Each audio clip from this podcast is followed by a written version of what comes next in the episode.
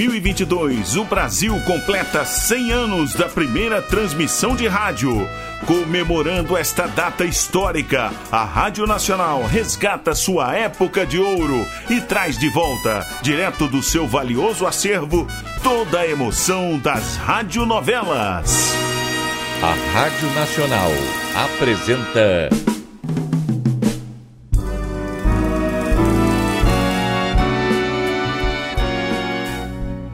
A Vidente e o Vigarista. Roteiro original de Amaral Gurgel.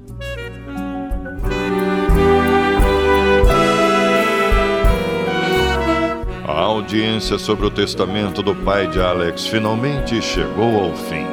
Será que alguém saiu ganhando mais que os outros? Alô? Ah, sim, Péricles. Já terminou a audiência? E, e, e qual foi o resultado? Como? Pior do que se podia esperar? Diga, diga de uma vez, homem!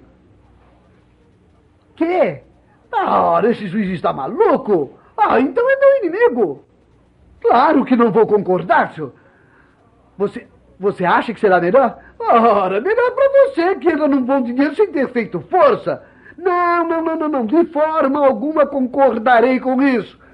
Ora, se as disposições que papai deixou são válidas para o Alex, para nós também terão que ser, senhor.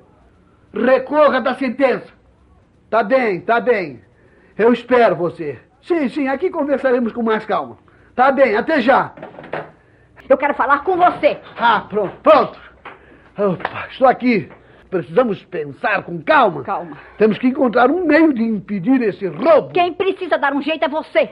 Você que nos meteu nessa encrenca. Eu? Você sim. Eu achei injusto o que o papai fez, mas eu estava disposta a concordar. Mas você dizendo que ia brigar, querendo saber quem ficaria do seu lado. Calma, peraí, Ah. peraí. Eu não obriguei você a tomar nenhuma decisão. Eu disse que eu não concordava e ia brigar. Você topou a parada porque quis. Foi o Henrique. Achou que, que poderíamos ganhar. Ele me aconselhou. Ah, muito bem, pois então vá gritar com ele. Eu fiz o que achava que ele ia fazer. E entrou pelo cano. Isto é, nós. Nós entramos. Calma, Matilde. Espera, espera aí, minha filha. Espera. Ô, mana, procure se acalmar. Sente-se. Deus. Isso assim. Olha aqui, eu já disse ao Péricles para entrar com um recurso. O doutor Ribeiro já me avisou que a sentença é irrecorrível. Ora, o doutor Ribeiro, Ribeiro. Ele sempre foge de qualquer briga. É acomodado, vem, vem logo querendo apaziguar as coisas. É, e era o melhor que poderíamos ter feito quando foi aberto o testamento. Mas não fizemos. E agora não podemos entregar tudo sem lutar até o último cartucho. E o doutor Abel? Que tem ele? Aquele velho está fora do assunto. Ele era o advogado de papai. Ah. Devia saber o que estava certo ou errado. Cometer um engano daqueles. Ora, não sei se terá sido mesmo engano ou se o papai quis brincar com a gente. Não creio. Papai era teimoso, turrão. O advogado dele, o seu Sebastião, que é do cartório, é que deveriam saber que estava errado. Ora, o engano deles até que foi em nosso favor.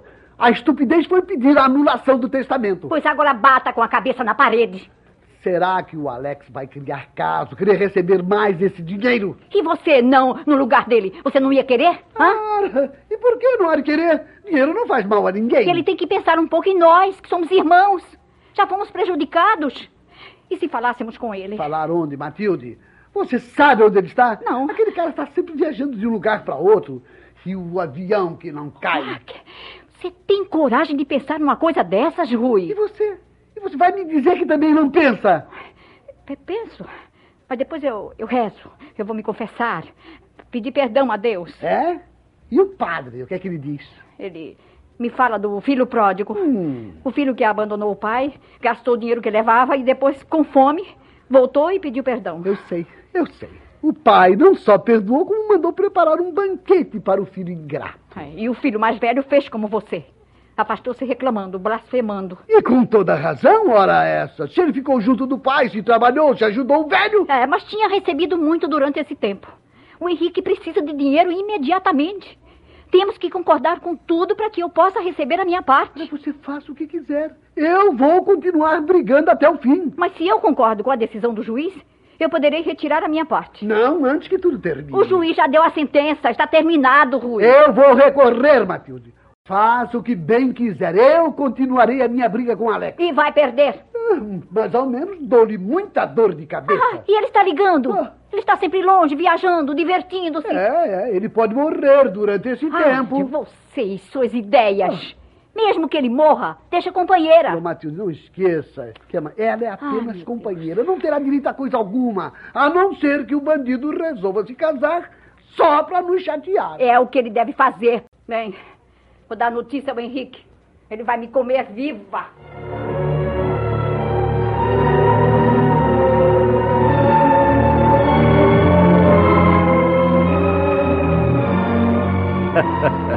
Ai, Tá rindo de quê, Alex? a notícia que seu Sebastião me manda. É boa?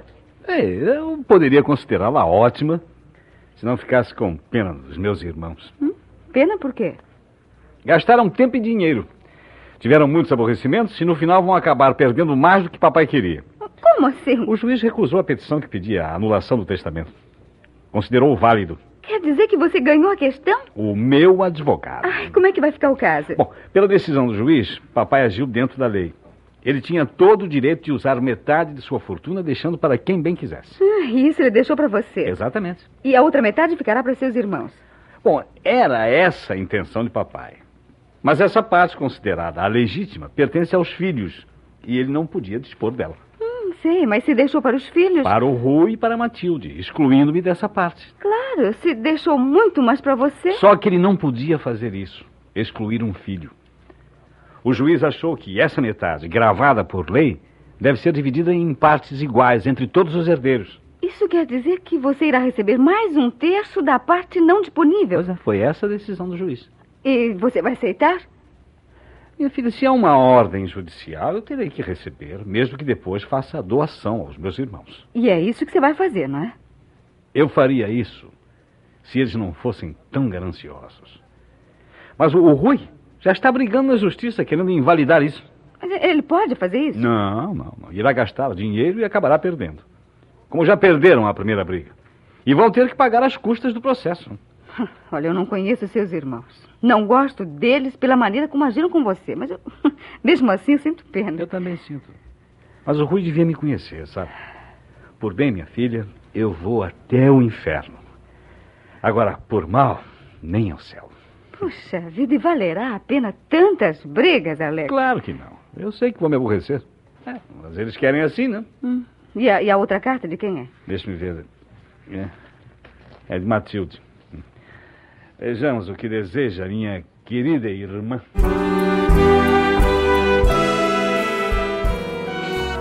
Estamos apresentando A Vidente e o Vigarista. Em comemoração aos 100 anos da primeira transmissão de rádio no Brasil, a Rádio Nacional traz direto de seu acervo histórico a época de ouro das radionovelas. Quer ouvir este ou algum capítulo anterior da nossa radionovela? Acesse nosso podcast, A Vidente e o Vigarista, no Spotify.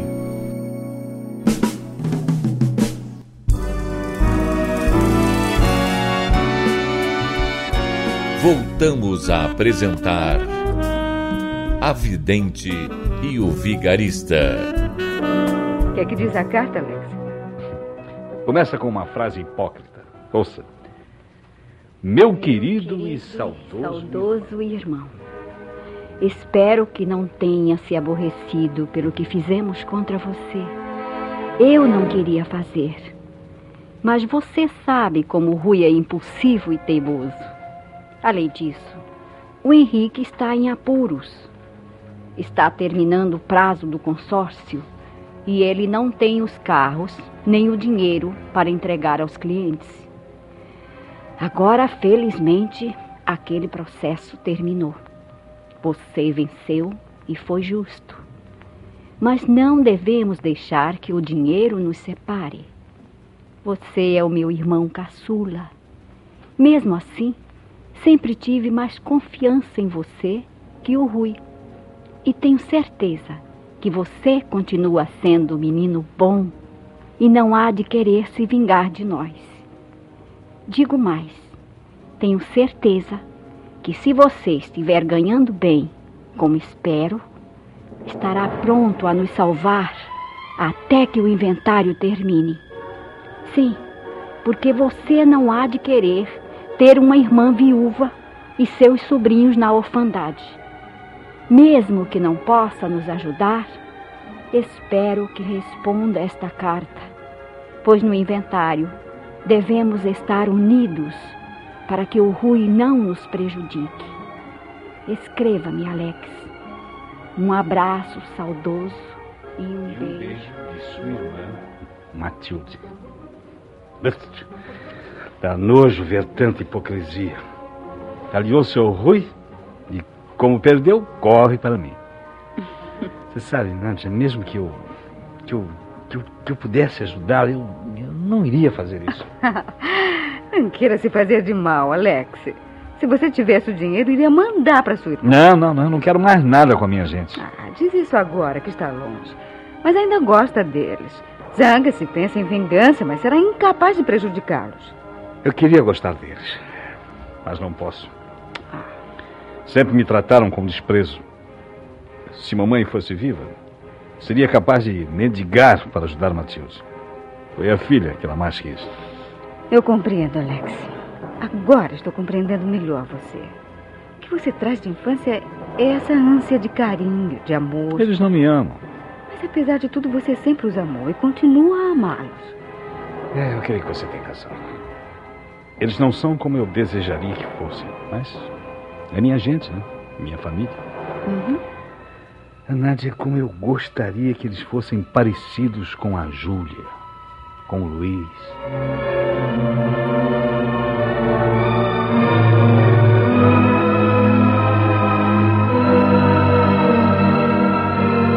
E então, como foi a aula da menina hoje? O professor reclamou. Hum? Disse que Glorinha não está estudando o quanto deve. Nem pode. Vésperas de provas, tanta matéria na escola, Não, é né? porque eu expliquei a ele. Ela gosta muito de piano, mas esse não é o estudo mais importante. Hum? Logo terá que se preparar para a faculdade, né? Bom, mas que faculdade? Ah, não sei. Ela ainda não se decidiu. Quando menor, queria ser veterinária. Depois ficou entusiasmada com a medicina. A Glorinha ainda é muito criança. E depois não precisa estudar tanta coisa, não. Estuda, perde o tempo mais bonito da vida debruçada sobre os livros e depois casa-se, né? E vai cuidar do marido, dos filhos. Ela não está pensando em casamento, Luiz. Nem pode. Ainda vai fazer 14 anos? Mas creio que já tem namorado. Ah, claro, deve ter. É bonita, muito viva. É, mas namorinho de criança, nada de sério. Aliás, onde está ela, hein? No quarto, escrevendo uma carta. Pra quem? Não sei, não me disse. E você não lhe perguntou? Ora, Luiz, você mesmo que me disse que não devo interferir muito na vida da menina. Devíamos respeitar o pequeno mundo em que está vivendo. Certo, mas também não é assim, não é? Se é um namoradinho... Seja quem for, ela nos dirá. A Gloria nunca escondeu nada de nós. Bem, quando menina, mas agora que vai crescendo... Ah, toda mocinha gosta de ter seus segredinhos, Luiz. Ah, que coisa. aí, aí vem a cabritinha sempre aos pulos. Papai, Ah, papai, você quer me fazer um favor? sendo coisa que eu possa fazer. Pode, pode sim. Que é? Eu só quero é que ponha uma carta no Ô, correio. filha, o correio é tão perto. Por que você mesma não leva? Ah, hum? Eu quase não escrevo, eu nem sei como é que se faz. Não sabe, minha filha, nada mais simples, ouviu? Hum. É, você chega, compra o selo, cola... Isso eu sei. Ah. Mas eh, quando se escreve para o estrangeiro, quer se mandar de avião. Por avião? É, eu tenho pressa que a carta chegue. Ah, tá escrevendo para para sua tia, não é mesmo? Não, não, papai. É para um amigo que eu arranjei. A mamãe sabe. Eu não sei de nada. Que é isso? Como é que não sabe? Eu contei para você. Me contou? Contei, contei sim, senhora. Foi no mês passado. Um maestro que foi procurar o professor e me ouviu estudando. Hum? Ai, ele acha que você é uma artista. Bom, isso é, né? Que eu ainda vou ser. Hum, e por que ele escreveu? Eu tenho que responder a carta dele, não tenho? Então ele escreveu a você? Escreveu. Uma carta tão linda. É? É, e como não sabia o meu endereço, mandou aos cuidados do meu professor. Você não me disse nada sobre isso, Glorinha. Tempo, mamãe, não deu. Eu, eu fiquei chateada com o professor reclamando que eu estudei pouco. Apanhei a carta e deixei para ler aqui em casa. Li e já respondi. É, escuta aqui, Hum? o que que era ele, hein?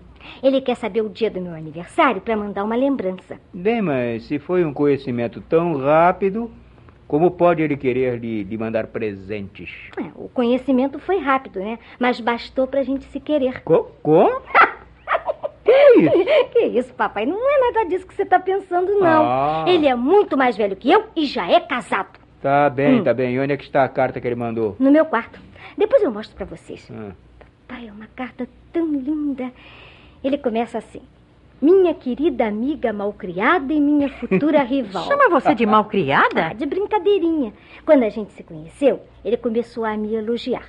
E eu já tinha ouvido ele no piano. Assombroso, assombroso. É? Eu pensei que estava se divertindo, né? Disse pra ele caçoar da vovozinha. ô, ô, ofendendo um, um estranho, menina. Hum, eu isso? vou xingar muito mais se ele me tratar de menina outra vez. Só você e mamãe é que podem me chamar de menina. Bom, mas ele, ele não é tão estranho assim. A música nos apresentou. E a música une as pessoas. Tá bem, tá bem. Olha, dê minha carta que eu vou passar no correio. É pra Nova York. É, mas eu escrevi assim mesmo, em linguagem brasileira. Ou será que eu tinha que escrever New York, hein? Pode deixar que eu vejo isso. Tá, o envelope tá aberto. Se quiser ler, Claro que não, filho. Que é isso? Pra quem é, Luiz? Pra quê? Maestro Ernesto Perude?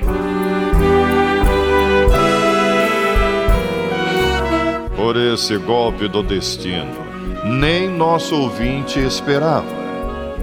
Sem saber, Glorinha, filha de Nadir, conheceu o pai, Ernesto.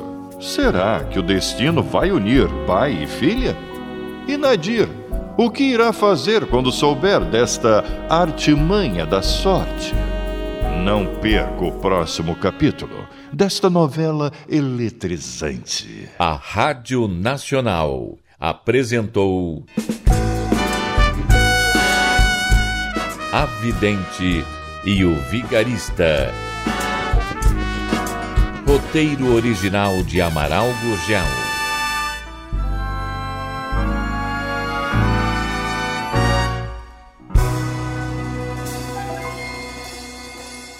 Ouvir este ou algum capítulo anterior da nossa radionovela? Acesse nosso podcast, A Vidente e o Vigarista, no Spotify.